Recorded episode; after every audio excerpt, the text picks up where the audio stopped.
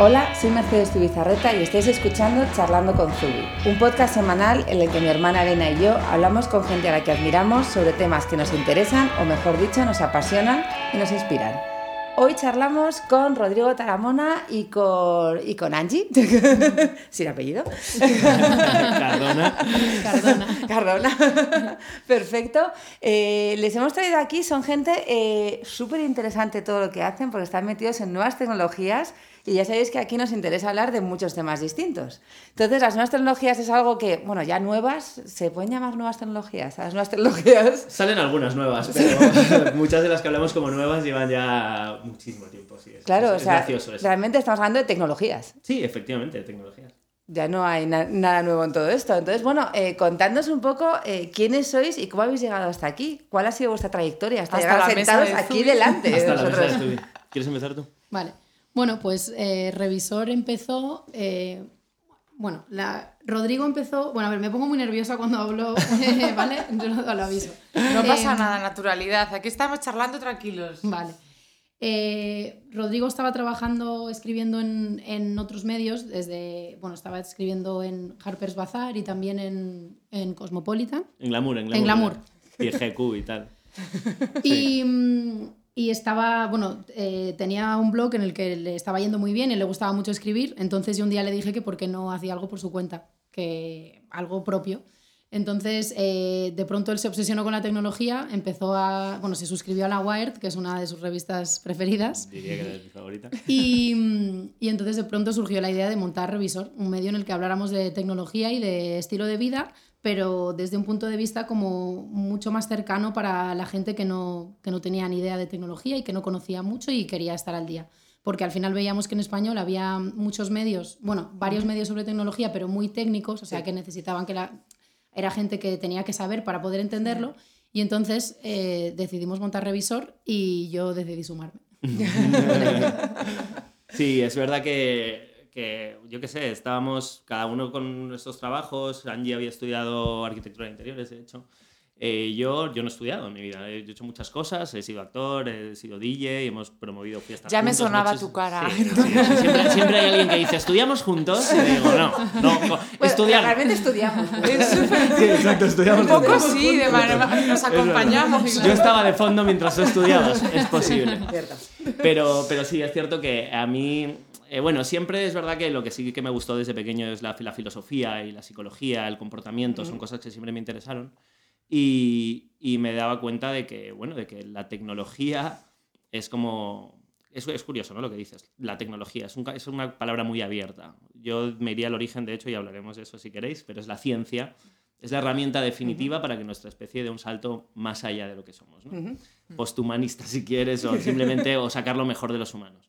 Y, y veía que no había una conversación en español, no en España, en español, ¿no? Y por eso decíamos que Revi no es geográfico, es cultural, es por qué no estamos hablando en español de temas interesantes. Yo estaba, me volía loco con la Wired UK y Wired America, leía The Verge, pero vamos, igual que pues escuchando podcasts y decía, ¿por qué no estamos hablando más que con miedo de la tecnología, con, con pánico y, y aparte en un entorno mediático en el que veíamos que los medios solo hablaban de una manera muy negativa ¿no? y muy pesimista con Sí. respecto al futuro. Y yo, y yo veía una posibilidad de un futuro maravilloso, en el que si conseguíamos cooperar como especie y, y utilizar las herramientas que nos brinda la ciencia y la tecnología, al contrario, podemos prosperar. Y, es, y, y- y de hecho nuestro lema, What a Time to Be Alive, es porque creemos que no hay mejor momento para estar vivo que ahora.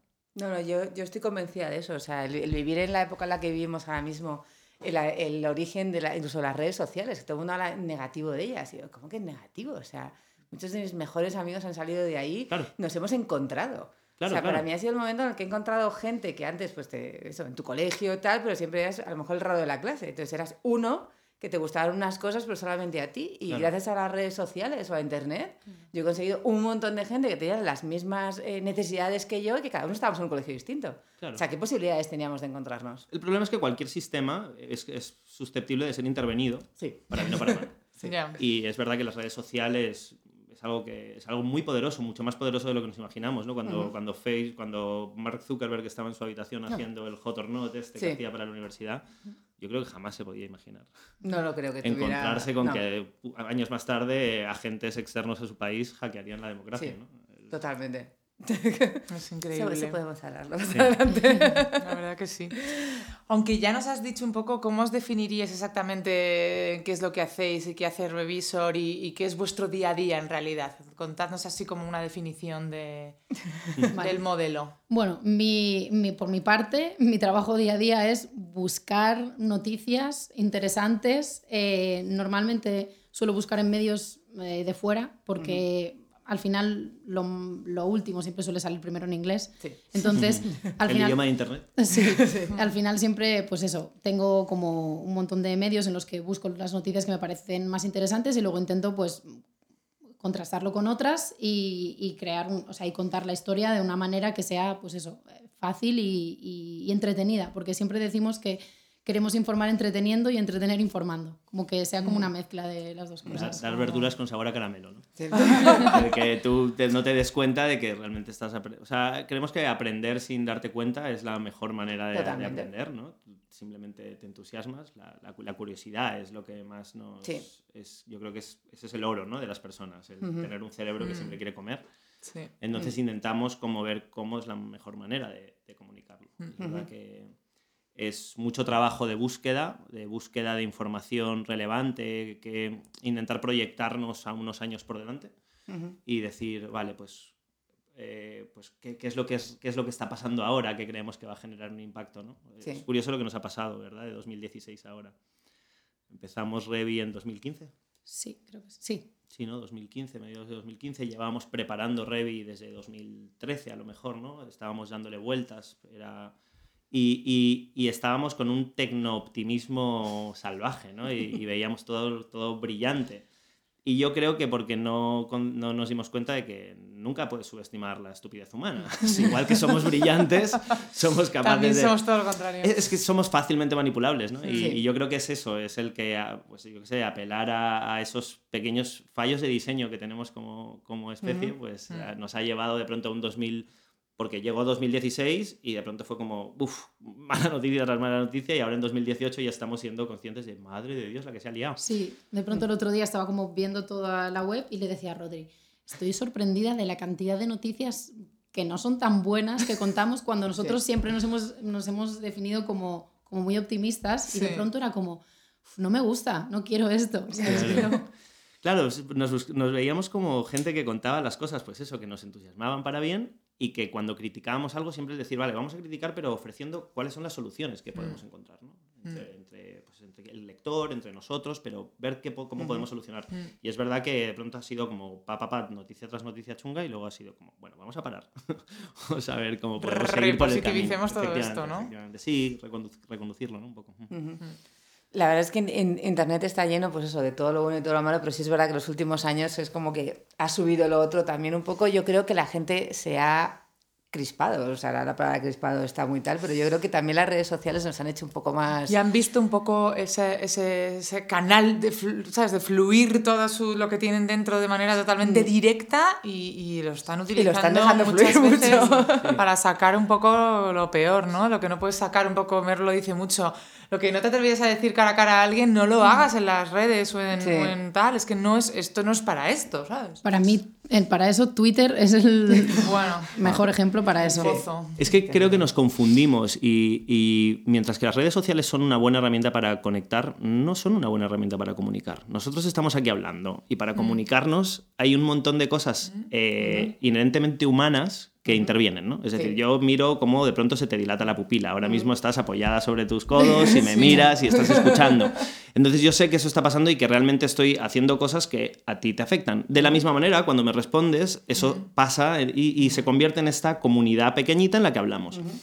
En Internet eso no pasa. En Internet tú estás escribiendo en una pantalla, tu interfaz es una pantalla, no tiene pupilas, no huele a nada, no recibe tu calor. Entonces es difícil empatizar con esa pantalla de enfrente. Solo empatiza, solo Sí. te comunicas con un texto escrito, ¿no? Eh, claro, entonces te permites tratarlo como tratas a Alexa, que le pides las cosas sin decirle Pobre por favor. Y no te das cuenta de, de todas esas cosas inherentemente humanas que hay. Entonces, por eso yo creo que está muy bien para. Me refiero a como no comunicar. Tú puedes contar cosas, pero no podemos olvidarnos que la comunicación real es algo que sucede en entornos más cercanos y personales. Sí, además para una comunicación real hace falta un emisor y un receptor que estén en el, en el mismo eh, mood, en, el mismo... o sea, tú no sabes cómo está recibiendo el otro tus palabras. Claro. El, el famoso de no, no escribas por WhatsApp nada, porque el de enfrente no sabe si es una broma, una ironía, porque no hay ironía en un Claro. El texto. email, No, las el mayúsculas tono. o Sí, No el tono en el que lo dices. Entonces, por muchos emoticonos que nos den. los emojis que mira que son guays.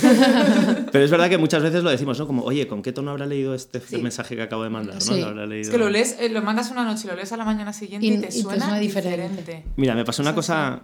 eh, estuve dando clases este el trimestre pasado en la Miami Art School, ¿no? Y, y estuve hablando precisamente sobre, bueno, sobre el nudging, el behavioral economics, eh, ¿no? Economía del comportamiento y tal. Y, y, y les puse un ejemplo. Y era un ejemplo que salió de, no sé si visteis un vídeo en el que una chica se metía en el metro de Moscú con una botella con agua y una, disol- y una dilución de lejía. Y entonces cuando había un hombre manspreading, Sí. ella le tiraba lejía en los el vaqueros, en Sí. los vaqueros, como para visibilizar el manspreading. Y yo cogí, saqué la noticia y la puse en clase. Y dije, ¿qué, qué os parece esto?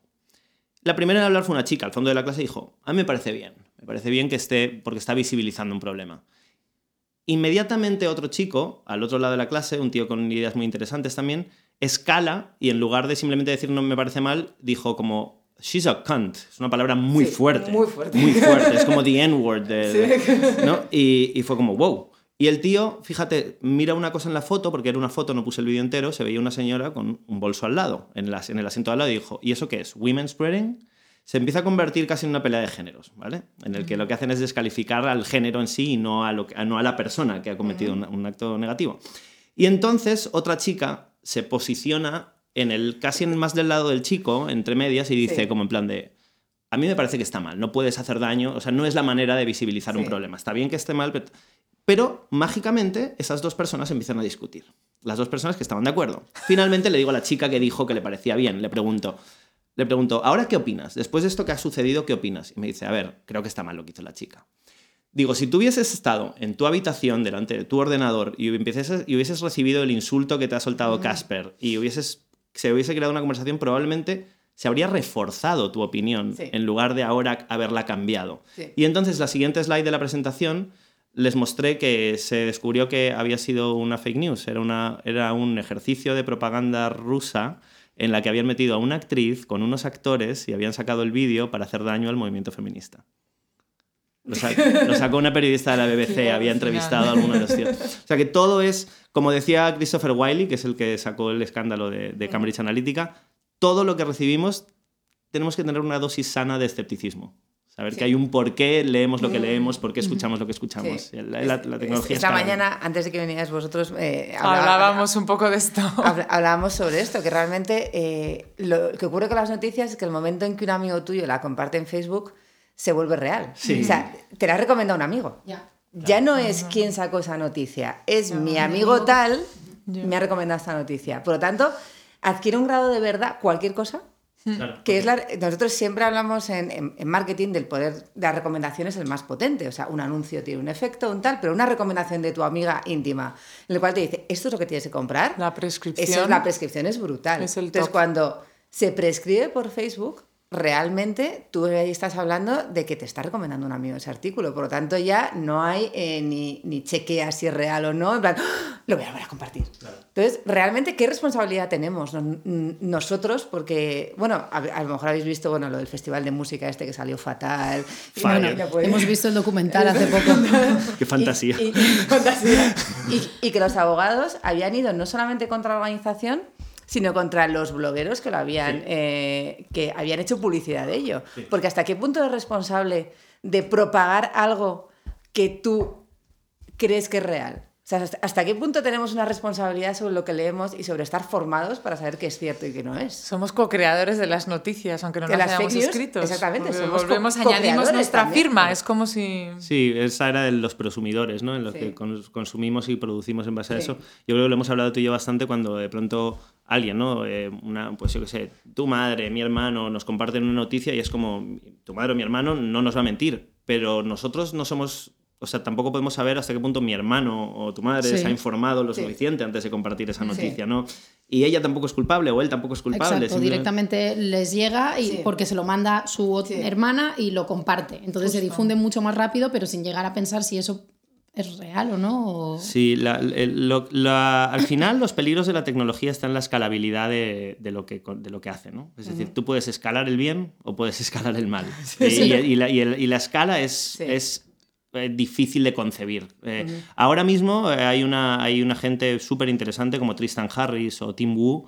Ahora mismo me estoy leyendo el libro de Tim Wu, el segundo libro que tiene, que se llama The Attention Merchants, que habla un poco de toda esta historia, de- desde el origen de la publicidad, ¿no? Con, bueno, incluso de antes de Edouard Bernet y tal, a cómo ahora mismo esta- en esta economía de la atención, de lo que se trata es de cómo atraigo, lo que, cómo atraigo tu tiempo para que pases más tiempo consumiendo utilizando mis, mis dispositivos, mis videojuegos, mis noticias, mi contenido. Y, y lo mucho que eso nos está desvinculando del, del tiempo que realmente merece la pena, eh, en lo que merece la pena invertir el tiempo, que es en, en, pues, nuestra familia, nuestras comunidades más cercanas. persona a Sí, persona, lo que decías. Exacto, y el entender que, que joder, nuestra especie es, es la hostia. Lo es. O sea, los humanos somos increíbles. Sí. Los delfines molan mucho. Los delfines son guays, nunca, nu- no se matan entre ellos, son de puta madre. Molan mucho. Pero cuando el sol se convierte en una supernova y estalle, solo nosotros podemos salvar a los delfines, ¿vale? Solo nosotros sabemos, tenemos manos y podemos construir cohetes y colaborar entre Agarramos millones. Exacto, y cooperamos entre muchos y hablamos muy guay y podemos llevárnoslo en la nave espacial, ¿vale? Entonces yo, eh, pro-human. Entonces, eh, vosotros además colaboráis, aparte de Rewisor, tenéis, colaboráis en otra web que se llama Neutral, que es un poco lo que estábamos hablando, que es intentar dar un poco de luz en este mundo en el que vivimos ahora mismo, en el cual nadie sabe lo que es real. Porque claro, tú dices, me lo comparte mi hermana, me lo comparte mi madre, yo no os puedo decir lo comparte mi madre en Facebook, porque es una cosa que a veces tenemos que llamarle y decirle, mamá, esto no lo puedes compartir, porque ya el uso de redes sociales de los mayores de 60 es fascinante. Creo que daría para un- Otro un- podcast una aparte. tesis completa sobre su uso de redes sociales, porque son los realmente adictos. Sí. Sí. O sea, dicen los niños, pero para mí los mayores de 60 son adictos totales. Bueno, yo tengo un chat con mi familia y solo hablan mis tíos y mis padres y están todo el rato mandando vídeos que digo, pero no hacéis otra cosa. Te O sea, no, tenéis, no, no estáis trabajando. Tu tío No. saca memes buenos, ¿eh? Sí, y Tu tío chistes y saca cosas buenos que memes. sacan cosas. Sí, pero uno de cada 25. O sea, hay muchas cosas que ya ni las Hay que abro. filtrar. Sí. Vosotros en Neutral filtráis. Filtráis además. Filtran. la- Sí, exacto. Sí, Filtran porque eso- buscan eh, la realidad. la Sí, sí, sí. Sí, o sea, lo que, bueno, lo que pasó con Neutral fue, estábamos en campus nos, de Google, nos, nos pusieron en contacto con Tomás y con Ana, ¿no? que son la bomba. Sí. Da igual, se puede decir todo. Luego una pregunta de cuál es tu palabrota favorita. Ah, Ah, vale. Así que no te preocupes. Podéis repetirla luego. Sí, pasó una cosa ahí como muy graciosa porque incluso nuestros logos se parecen, porque Sí. ambos estamos como muy, ¿no? Ambos, ambas partes como muy obsesionadas con el cuestionarse las cosas y, Sí. y ir al origen de la verdad. Entonces sí, Ana y, Ana y Tomás y todo su equipo, que es un equipo muy grande, están haciendo un trabajo que yo creo que es imprescindible ahora mismo, que es el de la verificación de datos. ¿no? Irte al origen de, de la noticia para ver qué es y luego compartirlo. Eh, nosotros con ellos, bueno, estamos trabajando en la misma oficina, Ujú. les Nos han hacemos dejado un espacio. hacemos review interview, que Sí. son unas entrevistas jugando Sí, videojuegos ¿las hemos con, con gente. Sí. Y que gracias a ellos ten- podemos entrevistar a gente muy guay, Muy que si guay, no de lo podríamos. Claro. Sí, de hecho la siguiente será Zaida Cantera, que es la diputada del PSOE que era militar, que se fue por un escándalo de abuso, la abusaron de sí. ella. Y, y muy guay. Y eh, entonces sí nos abre esas puertas. Yo creo que lo que hacen ellos es, es admirable, que además de pronto coger y no, no lo necesitaban, ¿sabes? Sí. Estaban ya haciendo sus cosas, pero esto es un, como un buen servicio, se nota que es muy mission driven, ¿no? Tienen una, tienen una misión. Y ahora ya de lo que se trata es, y es, y es donde están trabajando más, porque los, los humanos rara vez atendemos a datos y a números, atendemos a historias. Sí. Entonces lo que les va a tocar ahora es cómo cuentas, cómo haces que esta realidad eh, la gente se la quiera creer, porque muchas veces das los datos y la gente no se la cree. No, no, les, eh, lo de los datos cuesta. Eh, Leí este, este fin de semana que, que, que sacaban además lo de el número de personas asistentes a manifestaciones de los últimos tiempos y aún así, pese a ser números de, de gobierno y todo Sí. eso, que dices, voy a, voy a igualar solamente los números que han dado determinados gobiernos sobre cada una de estas. Y aún así, no sé si me lo creo. Ya, O sea, Sí, te hace que- dudar de Pero todo. si son los números de cada uno de los Sí, gobiernos sí. de las últimas manifestaciones que obviamente están sesgados, pero vamos a usar el mismo sesgo para todos. Que, que, todos habrán inflado. Eh, todos han inflado en su momento o desinflado, en su momento, por lo tanto vamos a usar todo igual. Y aún así, hemos, eh, yo no sé si es más en España, ese cinismo que tenemos nosotros aquí de me está timando. A lo mejor es más español que de fuera. Yo, yo quiero romper lanza a favor de, de, España. Yo creo que tiene mucho que ver con que todos somos más críticos con el entorno que vivimos porque es el que mejor conocemos. ¿no? Pero dentro de que hay cosas que es verdad que a lo mejor son más de nuestro carácter, pasa en todas partes. O sea, recordemos cuando, cuando tomó la presidencia Donald Trump y cada uno estaba contando los números que le daba la gana, ¿no? Y, oscilaban salvajemente. Claro, claro. Pero, pero las fotos eran brutales. Claro. O sea, la toma de posesión de Obama y la toma de posesión de, de, de Trump. eran dos mundos. Ahora Trump nos vetará, esto probablemente al FBI. Nos pero están oyendo la palabra. la palabra Igualmente. Pero estaba a la mitad. O sea, eh, la, foto era la mitad, pero claro, empezaban a decir, no, es que esto fue horas antes.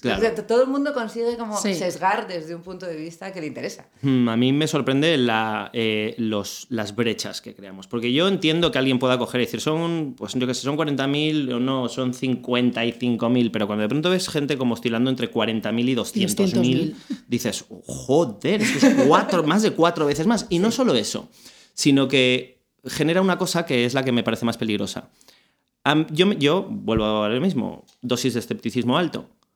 Llega un punto en el que llegas a no creerte a nadie. Sí, cierto. Con lo cual la propia verdad se pone en tela de juicio. Uno de esos dos es verdad. ¿Vale? Vamos a decir, vamos a pensar que uno de los dos por lo menos se acerca como el precio justo a la, verdad. Pero es tan radical la diferencia, tan salvaje, que a mí, a mí me está dejando como. ¿Qué creo? Y eso, claro, es, una, es, un, es un daño a, al cómo, a, la, a, la, realidad, al tejido de la realidad. Hay un documental muy bueno que es de, de Adam Curtis que se llama Hypernormalization, que habla un poco de esto. esto fue son estrategias militares. Esto se utilizaba mucho. Son estrategias militares de. de debilitar al enemigo. Sí, sí, de alguna manera de debilitar la, moral y la psicología. De confusión, de confundir. Tú quieres confundir a masas y para confundir a masas utilizas estrategias. Entonces en la Unión Soviética lo que se hacía era eso, ¿no? Como ya cuando todo el mundo sabía que eso estaba, que no había por dónde cogerlo, que nadie quería vivir ahí, lo que haces es contar que es la bomba, que flipas, que mola mucho, haces una propaganda que nadie, que nadie se la cree, pero al final estás tan metido dentro que es como... Claro. Si es que da igual, no, no, puedo luchar contra una máquina que me está vociferando otras cosas. Es, es, curioso, sí. A ver, yo creo que me ayudéis aquí, eh, la Dami en potencia, de cuáles son los conceptos eh, que yo oigo y leo casi todos los días en los periódicos y tal de tecnología, que son los que están pitando ahora y digo alguno, blockchain, Fortnite. Seguramente estoy pronunciándolos fatal. No, no, ¿Cuáles son realmente las cosas eh, que ahora cualquier persona tiene que conocer? El famoso blockchain que hace tal, eh, los conceptos fundamentales de la tecnología de hoy. En el fondo los conoces. Pero no, no he profundizado. me, es confuso. Yo, blockchain, mm, prefiero que lo explique Rodrigo porque mm, me o sea, lo he leído muchísimas veces, pero soy incapaz de explicarlo. me parece muy queriendo que alguien me lo cuente que, bueno, ya está con mi momento. ¿Sabes qué? Y, vosotras que habláis mucho de diseño aquí, blockchain tiene un reto de diseño. Ese es el reto más grande que tiene. ¿Cómo consigues atraer a la gente, digamos, a, todo el mundo? Me gusta decir gente normal, pero a todo el mundo, los, humanos, no los programadores, que todo el mundo sabe que no son humanos, a, utilizar algo que ya solo explicarlo resulta tan complejo. Eh, blockchain es un libro de contabilidad. Lo que decimos siempre de la tecnología es un libro de contabilidad. Lo que pasa es que es un libro de contabilidad eh, expandido entre X, ¿no? Puede ser cientos de miles, millones de usuarios, eh, que se actualiza en tiempo real, basta con que uno de esos millones de usuarios haga una transacción. ¿no? Entonces, la, eh, diferencia que tiene con respecto a un banco mm. es que si yo te hago una transferencia a ti, hay un banco que aprueba esa transferencia, ¿no? Es el banco, es un ente privado, pero que dice, ok, Rodrigo le ha dado dinero a Mercedes, etc. ¿no? Pero, pero aquí lo hace un protocolo. Es decir, un protocolo eh, informático en el que la gente ha cogido y ha diseñado una serie de estatutos en los que automáticamente se hace así. ¿Y, por qué se hace veraz? Porque entre todos los millones de usuarios se actualiza esa información. es global. Es global, sí, es, es, global y... Entonces, ¿qué, ¿qué, nos permite esto? Nos permite hacer transacciones, hacer contratos sin necesidad de un notario. Antes tú te ibas al notario y firmabas y el notario decía, ah, es que yo he visto esto. Pero es que el notario es un ordenador que se pone malo y se enferma y a veces se enfada o se pone triste o no va al trabajo. ¿Vale? Un, un, sistema informático no tiene esas desventajas. Entonces, y encima es incorruptible.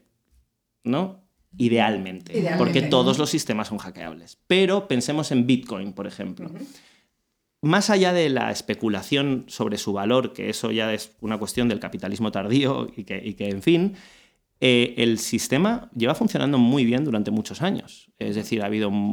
Bitcoin, si no me equivoco, como mucho habrá sufrido, sufrido un ataque con un éxito moderado, pero nada más, eh, con lo cual es muy fiable. ¿Vale? Es muy fiable. Y porque, bueno, el protocolo está bien hecho. Luego, Ethereum ha sufrido alguno, pero por contratos específicos que se han hecho.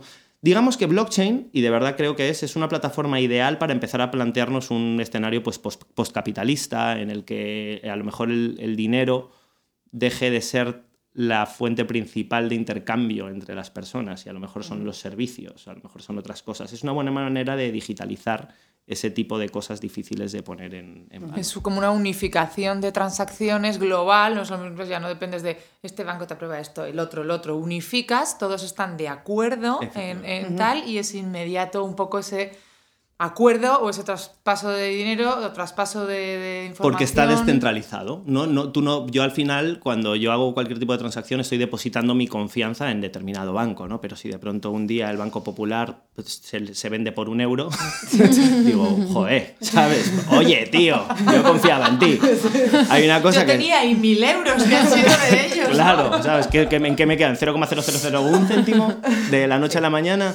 Entonces, esto lo que te está diciendo es aquí la única confianza la depositamos en, un, en, en, esto, en esta red eh, que, que, funciona bien. Está muy bien porque al final quitarse la confianza es bueno, luego hay un dilema igual ya más ético-moral eh, y, y, no queremos confiar en nosotros. pues yo qué sé, os dejo ahí la pregunta. Hombre, con el blockchain yo el otro día estoy en una conferencia donde se hablaba de que el futuro es el uso del blockchain también para pasar información. O sea, realmente los datos que estamos manejando ahora mismo eh, son utilizados por otros cuando, bueno, para empezar, cuando te das de alta en algún sitio, cuando no sé qué, esas llamadas de repente que estamos recibiendo, además esta última semana ha debido ser algo específico, alguien que nos llama y nos dice que hemos clicado en una cosa de inversión y, y que nos llaman para ofrecernos un producto. Entonces, pero a todas. O sea, ya, ya nos han llamado a dos entonces creemos que pronto llamarán al resto. Entonces dices, pero si no he clicado en ningún producto de inversión, es más, no tengo nada que invertir actualmente. claro, hay un momento que esto es imposible. Y te dicen, no, no, claro que lo ha hecho. Entonces yo quiero pasar información sin que otros puedan poner sus manitas en ello. Entonces blockchain es la forma en la que tendríamos que dirigirnos a pasar esa información sin que otros puedan tocarla también.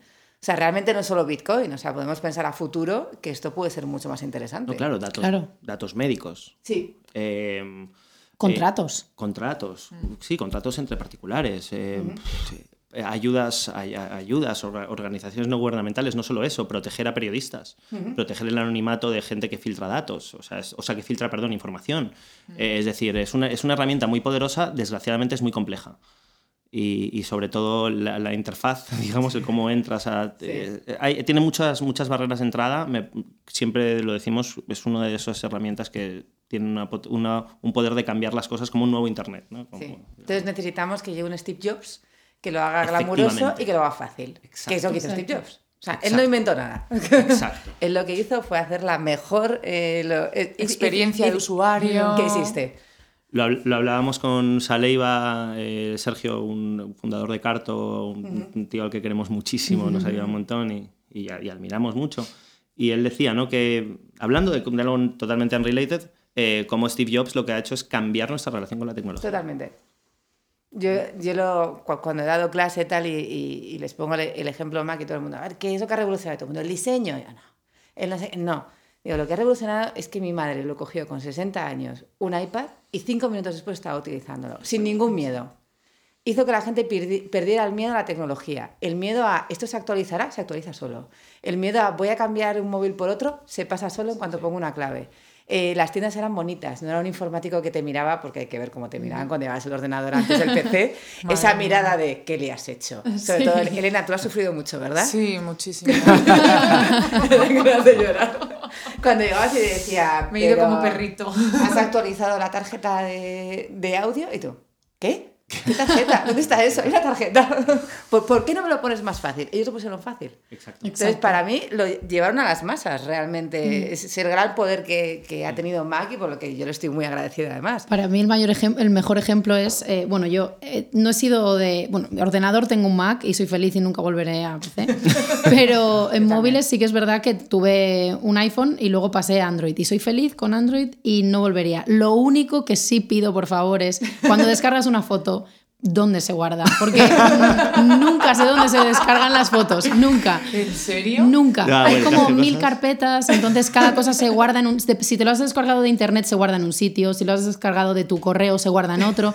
Entonces nunca lo encuentro. Digo, por favor, nadie ha pensado en hacer una carpeta... Está hecho por informáticos. Pensar, una cosa hecha por, por informáticos y otra cosa hecha por un departamento de marketing y Claro. experiencia de usuario. Entonces, experiencia de usuario siempre van a estar en qué es lo más fácil para un mono. O sea, yo creo que a un mono le das un iPad y te consigue descargar Spotify. Es que y estoy no hay ningún segura que problema los test música. los hicieron con monos. Es que imposible. Además, le, le- le preguntas a un informático, pero, pero es que por Dios, ¿dónde se guarda mi foto? Y te mirará como, bueno, bueno, eres Es idiota. obvio. Eres idiota, claro. idiota, que te mato, es total, no se dan cuenta de Sigue que... el rastro. Bueno, nosotros nos enfrentamos con las dos. Entonces yo creo que cuando blockchain lo pille alguien así, Sí. entonces ya lo hará general. Entonces rogamos que llegue alguien así. Y, y- y- exacto, sí, alguien, alguien así, también Elon, Elon Musk lo ha hecho con todo un sector, que es la, el coche eléctrico. ¿no? Dentro de que luego se le va la flapa.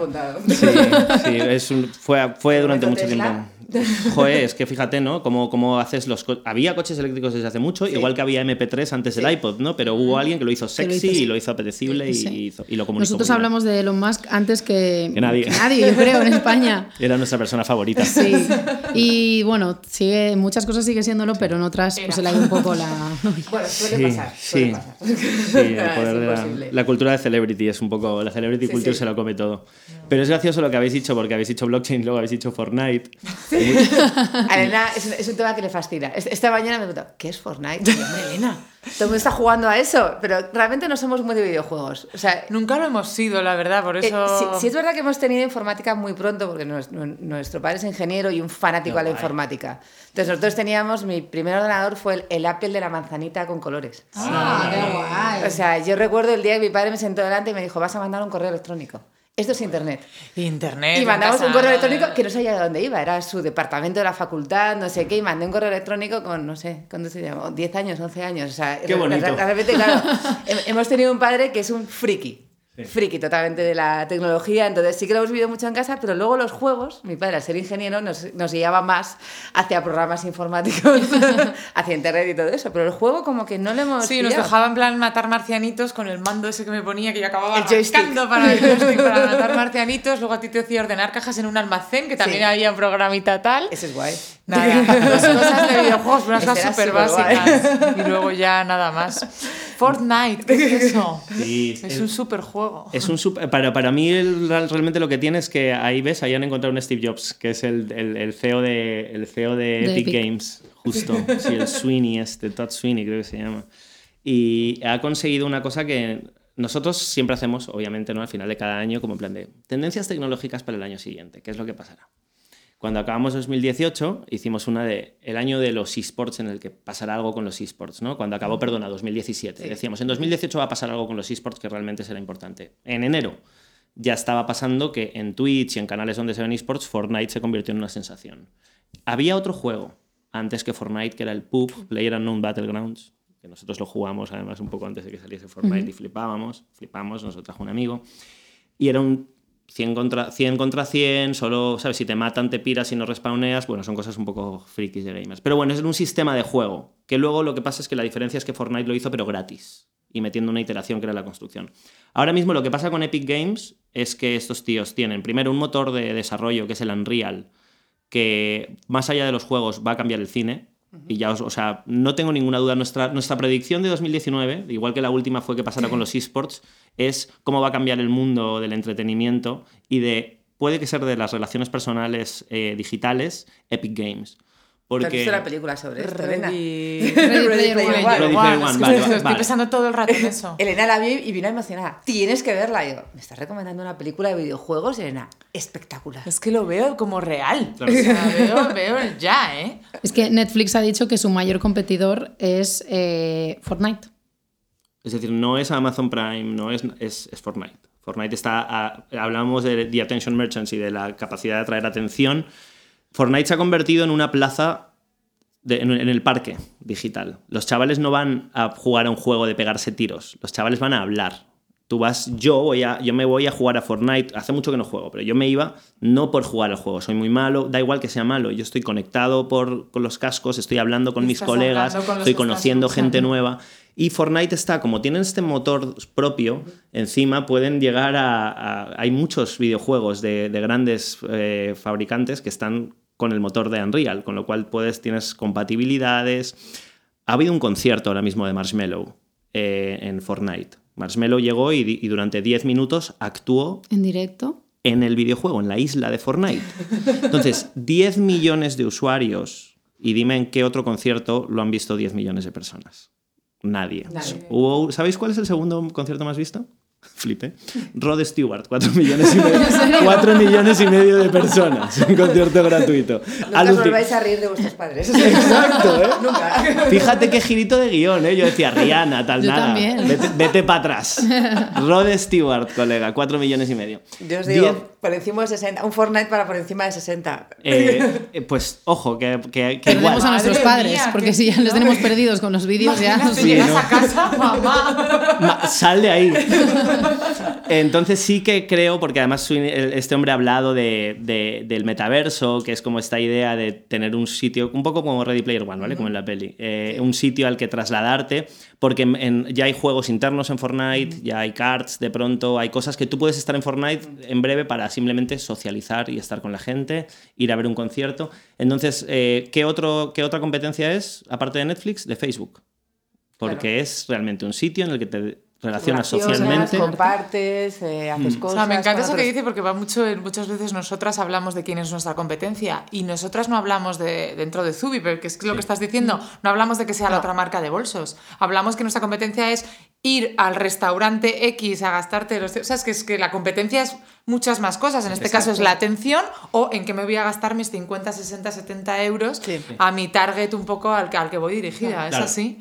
Claro, y, y- y- y es posible que esté haciendo realidad una cosa sin que nadie se hubiese dado cuenta, porque cuando salieron, que es otra cosa interesante, ¿no? Las XR, las realidades alternativas, mixta, aumentada y, y- y virtual, eh, era como, ah, esto lo va a cambiar todo. Y fíjate, ha sido mucho más listo.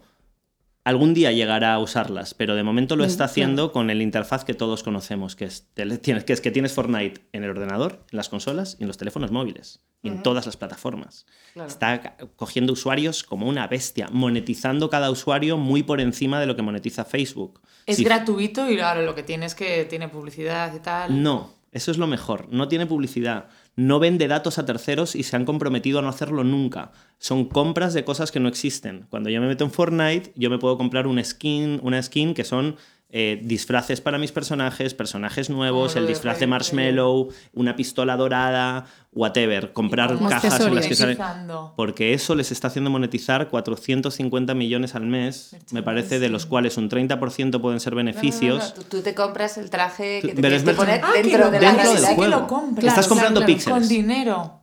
Y Sí, luego muy importante, muy, muy importante, también aquí es probable que las acepten, hay un mercado ¿no? negro, que te acuerdas que lo, lo que lo que estuvimos viendo, lo del mercado negro de gente que está vendiendo. Ah, es verdad.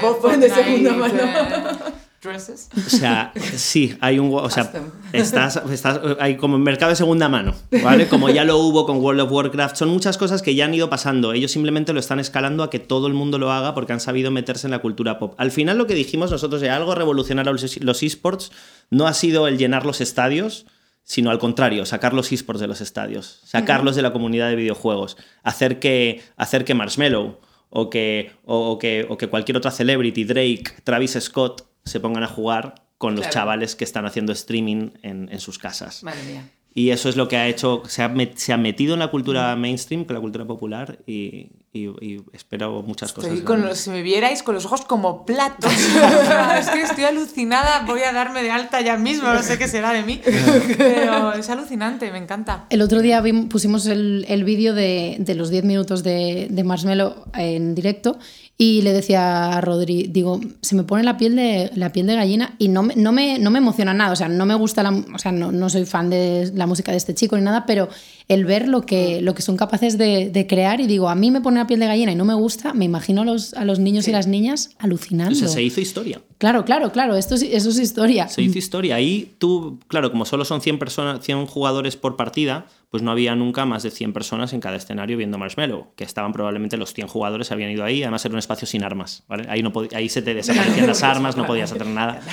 Sí.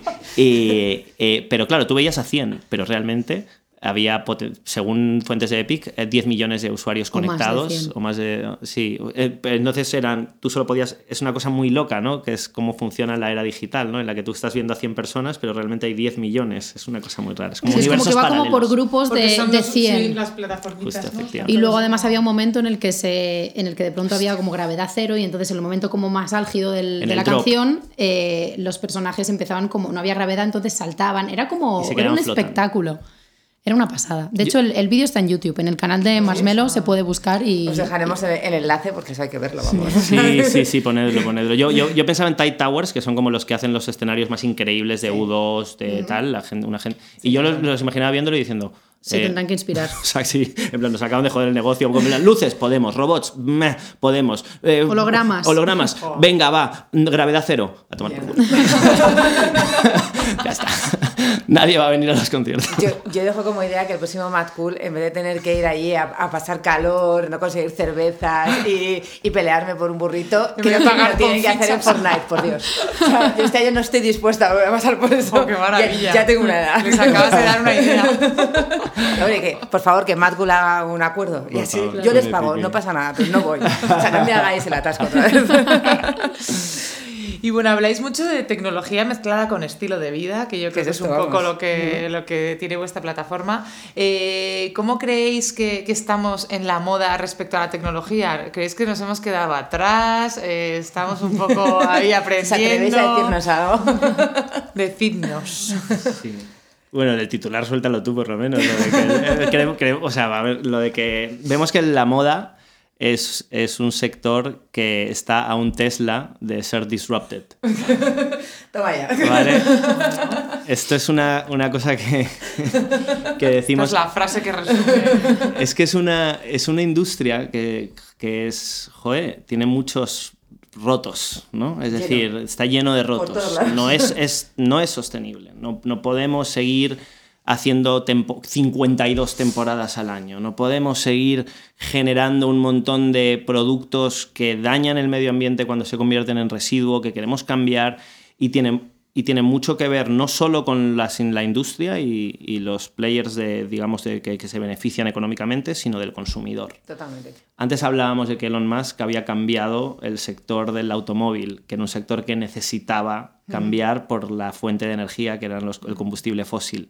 No solo cambió la industria, cambió a los consumidores tiene que haber un resurgir, un despertar cultural en los consumidores de moda que, en el que todos nos demos cuenta de que no es necesario. Y de la misma manera, sin que afecte negativamente a un sector del que dependéis, ¿no? un montón de empresas y un montón de gente que vive de ello. Stella McCartney podríamos decir que está como... ¿no? Justo sí. Stella McCartney está metiéndose ahí. Sí, y lo que hace además con lo de no usar animales, eh, cómo ella ha roto con algo y sigue vendiendo eh, desde sus propias normas. O sea, nosotros creemos mucho en las marcas que hacen sus propias normas hmm. y, y, cambia el paradigma. O sea, hmm. esto hay que hacerlo así, pues yo no. Claro. Yo decido hacerlo de esta otra forma. Es un camino duro, si es Estela McCartney es menos duro, obviamente, pero para las marcas pequeñas es un camino duro, pero creo que es necesario que lo hagamos. O sea, no hay, es, que no hay vuelta atrás, o sea, no hay un plan B aquí. Ni un planeta B. Ni un planeta B. De, momento. De momento, no es un planeta Me gusta decir que de momento. Él ha estado leyendo que puede que se vaya en un cohete espacial a algún sitio, pero pues ahora no tenemos un plan B en esto. Pero es una cosa que tenemos además y que el consumidor tiene que ser consciente. Entonces compartimos muchísimo cosas sobre el, el que las cosas tienen que tener un precio justo y, no, o sea, no, no solamente tienen que ser justas en cómo se hacen, sino que tenemos que mentalizar a la gente que hay un precio que es justo. Claro. Y que estamos, estamos mega acostumbrados a comprar a un precio injusto y un precio irreal. Y, cosas y en unas toneladas irreales e innecesarias. O sea... Lo de, lo de los precios, yo lo veo mucho que es estamos acostumbrados a eso, a comprar cosas muy baratas y, y de pronto ves una cosa que es un poco más cara, es como, bueno, bueno, pero estos que se han creído. Es como, no, ¿tú sabes cuánta gente hay detrás de ese producto? ¿Cuánta gente ha estado fabricándolo, diseñándolo? Es que es imposible pagar un euro por, mm, no sé, Unos calcetines. por unos calcetines. Dos euros y medio, cinco por unos pantalones vaqueros. No. Cuando es eh, de, los, de las prendas más contaminantes del mundo. Totalmente. Y que, si, o sea, cuando tú no pagas más de 5 euros, es que lo está pagando el chaval o la mujer o el hombre que están tiñendo esos, esas prendas en lugares sin ningún Con tipo de seguridad, con enfermedades, pieles. muriendo de enfermedades horribles en entornos totalmente injustos. Entonces, cada vez que no pagas ese poco más, está pagándolo alguien por ti y esa persona no te aseguro que no es el, el- el inversor de Primark. Eh, entonces, eso es, eso es una cosa que, es, eh, que tenemos que tenerlo en la cabeza y, y por eso es, ta- es tan importante. A mí- Stella McCartney me parece que es una muy buena figura. El problema es que si vendes unas zapatillas a 1.500 euros, no vas a encontrar eso. Él- Sí, perdón. No. No, E- Elon Elon Musk hizo una, hizo una cosa que a mí yo, es una de las cosas que admiro de él. ¿no? Él hace planes y el plan maestro, él tiene un plan maestro de Tesla porque todo lo piensa como un villano de Bond. Tiene pinta. eh, fí- Físicamente eh, Sí, se, ha acercado ya al máximo. Total. De hecho, eh, Iron Man no está Inspirado inspirado, en él. en él. No, o sea, Robert Downey Jr. pasó una temporada con él para, para- para- inspirarse. para inspirarse. Y, y él, en la primera parte del plan maestro, él decía, ¿no? Eh, decía, voy a hacer un coche muy caro, muy caro. Hizo el primer Tesla Roadster. Ese coche lo voy a vender muy caro para que los compradores de ese coche me paguen el coche más barato. Como que lo financian, ¿no? Exacto, ellos financian la producción y el diseño y los, los costes que nosotros necesitamos para invertir para hacer un coche un poco más barato. Y sacó el Tesla, el, el- ya eran el X o el S, Sí. O el S que, eran, eh, que era el, el de 60.000, 50 y pico mil. Y dijo, y entonces, dentro de. Y se puso una- un, Una un- un tiempo, exacto, una meta, y dijo, y en 10 años sacaré uno que es el, el asequible. Sí. Y sacó el Tesla 3 a 30.000. Joder, ahí tienes un tío que está pensando en. Yo tengo que llegar a todo el mundo, porque si yo me llego solo a los ricos, no estoy cambiando nada. No estoy cambiando nada. Entonces, y ahora de hecho, cuando, cuando cumplió, que al sacar el Tesla 3, cumplió esa primera parte del plan maestro, sacó la segunda parte, que ya es una locura, ¿no? Y que recuerdo que muchas cosas que yo cuestionaba de, de Musk, cuando sacó el plan maestro 2, dio respuesta a todas mis dudas. Y fue una de las cosas por las que yo digo, se puede estar volviendo loco, no entiendo de Boring Company, no entiendo muchas cosas, pero es Elon Musk. Puede plan que- tendrá. Claro, algún Hombre, día- es, es un visionario. Los visionarios suelen tener momentos que se les va la pinza Ah. muchísimo, pero luego tienen una visión. Que a veces también ocurre eso. En el, en el sector de la moda sí que es verdad que estamos atrapados también porque tenemos que formar a nuestros, a nuestros consumidores. O sea, hay que Exacto, hacer un que trabajo diciendo, de, de- Es como que reeducar. O sea, hay que reeducarles y hay que llevamos- explicarles, porque un planeta donde hace falta maricondo, eh, limpiando tu casa constantemente, hay un problema.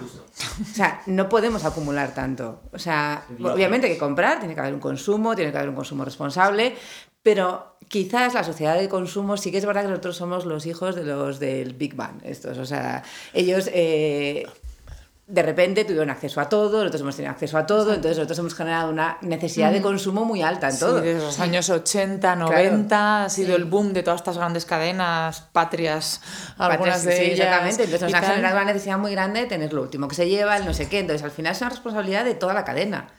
Por un lado nosotros tenemos la responsabilidad de hacer unas cosas, el consumidor tiene la responsabilidad de comprar y decirnos eso no lo voy a comprar. Cuando, cuando hay gente que, que me pregunta, por ejemplo, por elecciones y, cosas así, yo digo, no, si es que realmente tú donde tienes el poder es como consumidor. O sea, un consumidor hunde, un- hunde, todo. O sea, creo que tenemos que empoderarnos. Sí, Mucho sí. empoderar a la mujer, no, no, aquí te empoderas como consumidor. Y tú como consumidor pides y exiges. Nos- Nosotros muchas veces lo decimos, ¿no? Porque a veces hablamos con gente y tal. Vivimos al lado de, de Primark y nunca, o sea, tenemos prohibido entrar. Nunca, nunca, nunca, ¿Has hecho nunca. La, la cola para entrar. ¿Verdad? Qué locura. Ha, ¿eh? ha habido que ampliar Gran ¿Qué Vía para la que la cola cupiera en la acera. Yo creo que lo ha pagado Primark. que ampliación de Gran Vía. Un día íbamos con, con bolsas para, de ropa que nos queríamos quitar de encima y justo, no sé por qué, pasamos por delante de, de Primark y había una cola, era al principio, había una cola Sí, enorme y me dijo Rodri, a que nos ponemos aquí a vender todo lo que... O sea, me pongo aquí en medio en la cola a un euro y lo vendo todo. No. Es gente que va con necesidad. Es, es como una locura, pero además fueron meses y meses. Igual que, por ejemplo, no com- nosotros no comemos, comemos pescado, pero es una de las cosas que nos queremos quitar, pero carne no comemos. Y yo me siento, o sea, me siento mucho mejor haciendo esto y claro que me, que me supone un esfuerzo, me supone un esfuerzo de cocinar más, estar, o sea, las cosas se ponen malas antes, tienes que tener como una organización, pero a mí me hace sentir mucho mejor. Y con lo de la ropa, me ha costado porque al final, pues a mí me encantaba poder tener mm, 25 camisetas, pero primero no las necesito y después me siento mucho mejor cuando veo que no soy como una... Como, como si fuese un trabajo. Es que el otro día en un documental eh, escuché una cosa que me gustó mucho que decía, tu trabajo, tú, tú vas a tu trabajo por las mañanas, ¿no? Y ese es tu trabajo, pero cuando terminas tu trabajo empieza tu otro trabajo, que es irte de compras. Y tú ves a la gente de compras y la gente está agobiada, la gente no disfruta de irse a comprar. Es que, eh, la es gente muy va... difícil disfrutar de ir de compras. Sí, es agotador. es agotador. saliendo de tal, cargando con Y la gente está agobiada y es como primero son las rebajas, después es mm, eh, mm, San Valentín, después es el Día del Padre, luego el Cada Día de la Madre. Es una cosa. Es, es un estrés. El Black Entonces, Friday. Exacto. Black Friday es el terror. Nosotros que no hacemos Black Friday, nunca lo hemos hecho. Nunca lo hemos Qué guay. Kudos. ¿No? Siempre hemos querido desvincularnos. Es que de verdad que queremos bien. eh, hacer las cosas un poco a nuestra manera. Tenemos nuestros momentos, evidentemente vendemos producto, pero nuestras temporadas terminan y el producto, el stock se acaba. No tenemos sobrestock de ningún tipo. A veces hacemos de repente alguna venta especial, pero que tenemos cuatro cosas de cada, de esas producciones pequeñas, controladas, se acaban. Muchas cosas son ediciones limitadas. Producimos cerca para, para en estos talleres, recuperando talleres y artesanos. Además, gasta, Eh, eh, nues- nuestra huella en con lo el cual, planeta es, es- es menor. No transportamos en cosas desde, desde 5.000 kilómetros más allá y lo defendemos hasta el final. Y creo que, que ten- hay público, tenemos público que busca Sí. cosas especiales, comprar eh, conscientemente, ahorrar para un Zubi y gastarte los 75 euros en el Zubi, Pero pero, también de una sí. manera emocional. Y creo que hay mucha gente como yo que ya siente rechazo cuando le llega un email y le dice vestidos a 10 euros. Claro. No tengo ninguna ilusión en conseguir esto porque... porque a veces como el esfuerzo es tan pequeño, el esfuerzo también en Exacto. quitártelo de en medio y en desilusionarte es muy rápido. Y, y- y creo en ese tipo de Pero de también es verdad que nosotros en de moda cliente. hemos hecho un Steve Jobs, porque nosotros hemos creado nuestros propios canales de comunicación y marketing para comunicar todo esto. Porque esto tú lo, todo es súper bonito, todo lo hacemos así y tal, pero yo tengo que formar a ese cliente, yo tengo que enseñarle el porqué. Entonces hay un blog, hay un podcast, Claro. hay un Instagram súper centrado en pasar toda esa información constantemente, en compartir. O sea, hoy, por Eh, ejemplo, compartimos el, el caso de Warby Parker, que es uno de estos casos de moda de hace nueve años, de gafas, que ha revolucionado el mercado en Estados Unidos. Oye, te enseño proyectos que están basados además en que tú compras una gafa y se regala una gafa a una persona del tercer mundo que si no, no podría haber para trabajar. Entonces, este tipo de cosas, cuando tú se las enseñas a la gente, la gente poco a poco va cambiando la, perfección, la percepción que tiene sobre moda. Y empieza a ver que la moda realmente somos un sector con un poderío que mueve una cantidad de dinero y una cantidad de gente a lo largo del planeta que realmente si todos dirigimos el cambio hacia algo, si es como consumidores lo hacen, realmente pueden hundir realmente a las grandísimas empresas que hay o levantarlas. Entonces, para mí es muy importante esa parte en la cual, como Tesla, como todos, poner ese glamour también de explicación. O sea, que, que lo que sea formar sea glamuroso. Sí, contar lo que lo Y que la gente farda luego, Contar lo que hay detrás de, de- de mi Claro. precio desde todos los puntos de Claro. vista, tanto para la materia prima, la producción. Sí. Y todos los que estamos aquí creando, trasladando, compartiendo, entrevistando hoy a vosotros y haciendo cosas de, de, de- del porqué un poco de, de- de lo que compone este producto. Al Hombre, es que las marcas al final tenemos una responsabilidad social también. O sea, una empresa tiene una, una, una pata social, quiera o no quiera. Y una Sobre pata ecológica, porque- quiera o no quiera. Sobre todo porque esa empresa necesita el planeta en el que está para vivir. Exacto, necesita que la gente esté sana y necesita Claro. que la gente... Claro, entonces todos tenemos que contar con ello. Y tú tienes que tener en tu plan maestro esas patitas que tienes que que pensar cada año cómo vas a hacerlo un poco mejor. Vosotros decís, yo este año no como carne, estamos intentando quitarnos tal, vosotros habéis visto que ese es vuestro camino. Nuestro quizás es contaminar cada año un poco menos, cada año intentamos implementar una cosa más, hacer una cosa tal. Y yo creo que todos tenemos que hacer eso. Lo que hay que hacer es exigirse a los demás. Y luego el, el- el propio sistema en el que operamos, es verdad que venimos como con ese lastre de... Hemos, el, el sistema creado, eh, le vemos las, las brechas, pero no sabe, nadie sabe cómo pararlo. Sí. ¿no? Para mí hay un, hay un ejemplo que, que es el de, me imagino, yo me imagino esto como una rueda en la que somos 7.000 millones de hámsters, ¿no? Y sabemos que correr en esta rueda no, no nos está llevando a ningún sitio. no nos está llevando ni... Pero seguimos corriendo en la rueda y seguimos corriendo en la rueda contándonos como plan. Hasta que algunos se están dando cuenta y, y, estamos corriendo en la rueda porque no puedes dejar de correr porque sabes que si dejas de correr vas a empezar a dar vueltas como en una lavadora. Y estamos como mirando al, al de al lado diciendo, yo paro, pero paras tú. Es, por eso es tan importante la cooperación. Porque si no somos todos, y me refiero a tomar iniciativas globales, no nacionales. Ese es el problema de los nacionalismos y de los populismos. Cada vez que alguien se plantea el dar soluciones locales, no está teniendo en cuenta que es imprescindible la cooperación entre todos. Totalmente. Somos una misma especie en un mismo planeta y podemos, por supuesto, sentirnos muy identificados con nuestros símbolos y con nuestras familias y con nuestras tradiciones, por supuesto, ser igual de críticos también con nuestras tradiciones y ver cuáles nos ayudan a avanzar y cuáles no, pero, pero debemos empezar a tener, eh, a tomar decisiones globales. Y eso es algo que, por ejemplo, eh, quien sí de verdaderamente es mi persona favorita en el mundo, que es Yuval Noah Harari, habla mucho de ello en Sapiens, en 21 lecciones para el siglo XXI y en Homo Deus. En, en Ahí tengo el Sapiens en mi mesilla de noche. Uno de los tres mejores libros que me he leído en mi vida y no sé cuáles son los otros dos. Eh, un, poco hablando de, de, también las redes sociales, quizás nos hemos acostumbrado, leí un artículo sobre que tenemos que volver a recuperar nuestro, nuestro tiempo libre. Eh, hay un pensado, un filósofo coreano que, acaba de, presentar un libro sobre recuperar el tiempo libre. Las redes sociales realmente es un sitio donde nos colocamos y, recibimos, recibimos, recibimos, recibimos, hacemos poco más. Quizás esto también viene con el que eh, el ser responsable también de tu consumo y de todo, tienes que hacer un esfuerzo. Y parte cuando salimos del trabajo se acabó el esfuerzo. O sea, tú sales del trabajo, has hecho todo el esfuerzo del día y a lo que quieres es, me tiro. Que la comida viene envasada, me da igual. Que puedo llamar a Globo y no sé qué, me da lo mismo. Que veo todo lo que chupo desde Instagram, pues estupendo. O sea, también tenemos una responsabilidad de hacer un esfuerzo eh, en todo esto. ¿Vosotros qué pensáis de las redes sociales? Aparte que son maravillosas, las queremos todos mucho. Pero ¿qué, qué, qué pensáis? ¿Hay un final de las redes sociales? ¿Hay una evolución que vaticináis? ¿Qué estáis viendo vosotros fuera? Aparte de la gente que se borra de las redes sociales, está ahora ese movimiento de me borro, no puedo más. Sí, tienes yo creo que eso puede tener sentido para mucha gente, ¿no? El voy a darme un tiempo ahí. Aparte de, no sé, no sé cuál es el filósofo que dices, pero hay una persona que es Tristan Harris, que era un, sí, lo, lo, lo buscaré.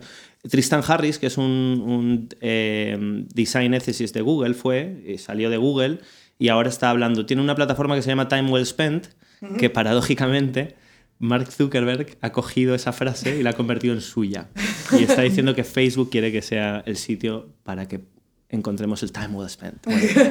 Bueno, o sea, no, pero Zuckerberg no es tonto. Una persona, sí, una persona que me fascina, Zuckerberg, la verdad. Para bien y para mal, pero me fascina. A todos nos fascina. Sí, sí, sí. Y, y a ver, va a haber un cambio, yo creo que 2019-2020 va a ser un cambio paradigmático para, para plataformas muy grandes como Facebook, Twitter yo creo que como ni siquiera monetiza bien y, y, y, sirve como estos dos minutos de odio de sí. 1984, ¿no? La gente llega ahí, ¡ah! vocifera y ya está, y luego vuelve y no pasa nada. Igual se mantendrá. Facebook yo creo que está en, un, en peligro. Yo Facebook está en gran vale, está en peligro. Pero tiene WhatsApp y tiene Instagram, pero que no compensan para los 2.000 creo que 500, 700 millones de usuarios que ha llegado a tener Facebook. Hablamos de una tercera parte del planeta, un poco más. Eh, y, y, entonces ya veremos. Creo que otro tipo de redes sociales como Slack, como Discord, eh, redes sociales de, de, de, comunidades más pequeñas, más controladas, de, en las que puedes mantener una relación más tú a tú. ¿no? Que nosotros en Facebook, ¿qué teníamos todos? ¿no? 2.900 amigos. Sí. Esto no existe. Yo no tengo 2.000. No me, no me sé 2.900 nombres. No, tampoco. ¿No? Eh, entonces... Eh, creo que ese tipo de redes sociales van a funcionan mejor, y, me veo a gente migrando para allá. Lo que pasa es que también no perdamos de vista que, que, hay una parte muy poderosa en la cultura actual, que es la cultura celebrity. Entonces, con la cultura celebrity tendemos a adorar. O sea, tenemos faraones. Al final, el mm. ser humano es, es naturalmente religioso, ¿no? Entonces, incluso cuando no adoras a, a una divinidad, pues de pronto adoramos a las celebrities. Eh, les llamamos, ¿sabes? La gente llama a Dios con, muy, con mucha tranquilidad, sí. Rihanna. O a de Cristiano Ronaldo. A Cristiano Ronaldo, ¿sabes? A Rosalía. Pero, pero de, y entonces se, se, pueden convertir en líderes de opinión.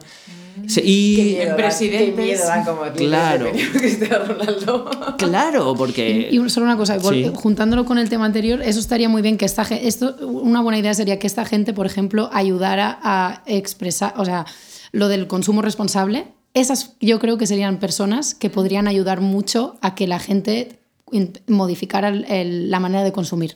Solo quería hacer ese inciso. Sí, no, Muy si es que tiene mucho. Bueno, sentido. líderes y- Claro. Claro, porque al final sí. lo que esta gente parece que lo que dice mm, todo el mundo, o sea, o la- sus fans es como lo que esta gente diga. Entonces, si de Sí. pronto empiezan a promover otro tipo de consumo, el consumir de otra manera, pues po- creo que podría ser una buena ayuda. Hombre, aquí te- hay una persona a la que aquí queremos mucho, que es a Gwyneth Paltrow, Sí. que diga lo que diga, eh, crea controversia, es lo que ha hecho. Sí, ella ha pasado hecho, sí. de ese momento celebrity a su plataforma Goop, en la cual ella intenta cuestionar eh, lo que es ahora la medicina, la alimentación, con cosas mejores, peores, tal, Sí. pero que al final simplemente está, está cuestionando. Son las nuevas experiencias o nuevos, eh, nuevos caminos para curarte enfermedades y todo eso, que claro, genera amor-odio, esto que el problema Sí. que, que tiene Gwyneth, pero bueno, ella, ella ha hecho eso. Claro, claro, claro. Ella ha mutado Sí, en o- esa parte. Hmm, Lo, lo que pasa es que, bueno, y luego está, siempre hablamos, ¿no? Y, y tiene muchos, es que son debates, yo creo que por eso nada, nada es blanco y negro, sino que es gris, ¿no? Pero la responsabilidad de los artistas, ¿no? Que es algo que llevamos años hablando, qué responsabilidad tiene un artista de tener que, él no es un role model para nadie. Desgraciadamente sí que lo es. Entonces yo creo que hay, hemos, hemos cruzado un momento en el que se, se han juntado los océanos de la cultura y del entretenimiento y es muy fácil llamar cultura al entretenimiento. Yo creo que la cultura es algo muy poderoso y que, y que saber discernir entre lo que está simplemente hecho para... Yo me puedo divertir con películas de violencia, me- pero también tengo que ser consciente de que hay un motivo por el que hay unas barreras de entrada, de, no sé si son de edad o de maduración psicológica de, de las personas, pero es, es- es- es delicado, es delicado, sí. Sí. Y las redes sociales, pues claro, al no haber ningún tipo de control, que es algo que también todos queremos, pues es, es más complicado. Pero bueno, también es esa responsabilidad nuestra. O sea, yo no quiero que Zuckerberg controle mis redes sociales. Francamente, me da un poco de miedo que ese señor y sus amigos decidan qué es lo que tiene que estar en Facebook o no. Y qué es Pero lo que tienen que ver y no ver el Claro. algoritmo. Por eso es muy También se delicado. habla de lo del diseño ético. Claro. De un- Claro. de- de- porque al final eh, las plataformas, bueno, las redes sociales están hechas como para que pases el mayor tiempo, o sea, está diseñado para que tú estés ahí el mayor tiempo posible. Entonces, Sí. es necesario, Tim Wu, por ejemplo, dice que es necesario un diseño ético. O sea, pensar las cosas no para que la gente sea adicta. No, no, no- no ganamos nada siendo adictos a las cosas, tiempo, sino para utilizarlas bien y para las cosas que, que- que son útiles, pero no, per- no perder el tiempo ahí porque tampoco mm, mm, nos hace porque- quitar tiempo de otras cosas más importantes. Porque se convierten en adicciones. Claro, claro. O sea, el problema una de las redes adicción nunca, sociales- nunca es buena. Claro, el problema de las redes sociales es que tú tienes una serie de, de big techs que han descubierto que tienen una droga que es legal, que es la- una droga que lo que hace es quitarte toda tu atención. Entonces, esa atención, nosotros, cada sonido de cada notificación está diseñado para que nos haga vibrar. Desde la era del email, eh, América Online descubrió cómo el, el check-in, el ir a ver el, el email, se convertía en, una, en un... Nosotros escribimos un post que se llamaba eh, Redes sociales, la caja de Skinner digital. No sé si conocéis a Skinner, pero era un, era un psicólogo. ¿No? Pues es un, es un psicólogo, B.F. Skinner, que descubrió esto que llamaba el, el condicionamiento operante o comportamiento operante. Y él metía una paloma con un botón. Y cada vez que a la paloma le daba el Sí, botón, le daba un. Le daba- entonces, no es el reflejo condicionado exactamente, ¿vale? Porque no significa que tú después de darle, o sea, tocas una campana y le das de comer, porque no la tocas tú la campana, la toca ella, la toca la paloma el botón. Entonces, eh, eh, con esa recompensa o castigo, tú puedes modificar el comportamiento de las personas. Esto es un hecho. Todos somos manipulables. Yo soy manipulable, 100%. Lo único que pasa es que a medida que voy ampliando mi espectro, voy intentando cerrar esos canales de manipulación, ¿no? Pero nuestras emociones, si no sabemos gestionarlas, sobre todo, entonces la educación emocional es algo muy importante, eh, no- nos llevan por caminos que no queremos. Hay gente que dice que el libre albedrío es una fantasía. Cuanto más conocemos el cerebro, parece ser que, que- que es cierto, ¿vale? Y hay un libro que a mí me cambió la vida que se llama Un pequeño empujón, de Richard Thaler, ganó el premio de Economía- Nobel de Economía el año pasado, eh, y, habla, y es de Behavioral Economics. Y es precisamente, y, y él lo que dice en ese libro es que tenemos que diseñar, lo que decía Angie de, de Timu, diseñar las cosas para hacer a las personas happier, wealthier y happier, healthier, wealthier, ¿vale? Si ponemos por defecto diseños que hagan que la gente... O sea, por ejemplo, ¿cuán- ¿cuántos de vos- vosotros habéis cambiado el tono del móvil? que os llegó por defecto? Sí. ¿O va- ¿Habéis cambiado el tono del móvil? Yo, yo sí. Yo también. Sí, yo no, yo no. creo que no. Yo no, ¿vale? Entonces aquí estamos en un 50% con el tono del móvil, ¿no? De pronto es como has cambiado la configuración de tus aplicaciones o a lo mejor cómo te llega el correo. Cuando te pones a plantear las cosas que puedes cambiar y que cambias, te das cuenta de que el porcentaje es bajo. Entonces, si tú por defecto haces cosas no para que no para que la gente se quede atrapada en un comportamiento, sino para que sea mejor para ellos, es como hay que empezar a diseñar las cosas, haciendo más fácil que la gente sea eso, happier, healthier, wealthier. Bueno, o sea, me parece el cierre perfecto para el podcast, vamos. O sea, bueno, vamos, esto eh, hay que marcárselo a fuego todos los que nos dedicamos al diseño, todos los que nos dedicamos a cualquier cosa, o sea, cualquier cosa que diseñamos o que lanzamos a la, a la gente que les haga mejores.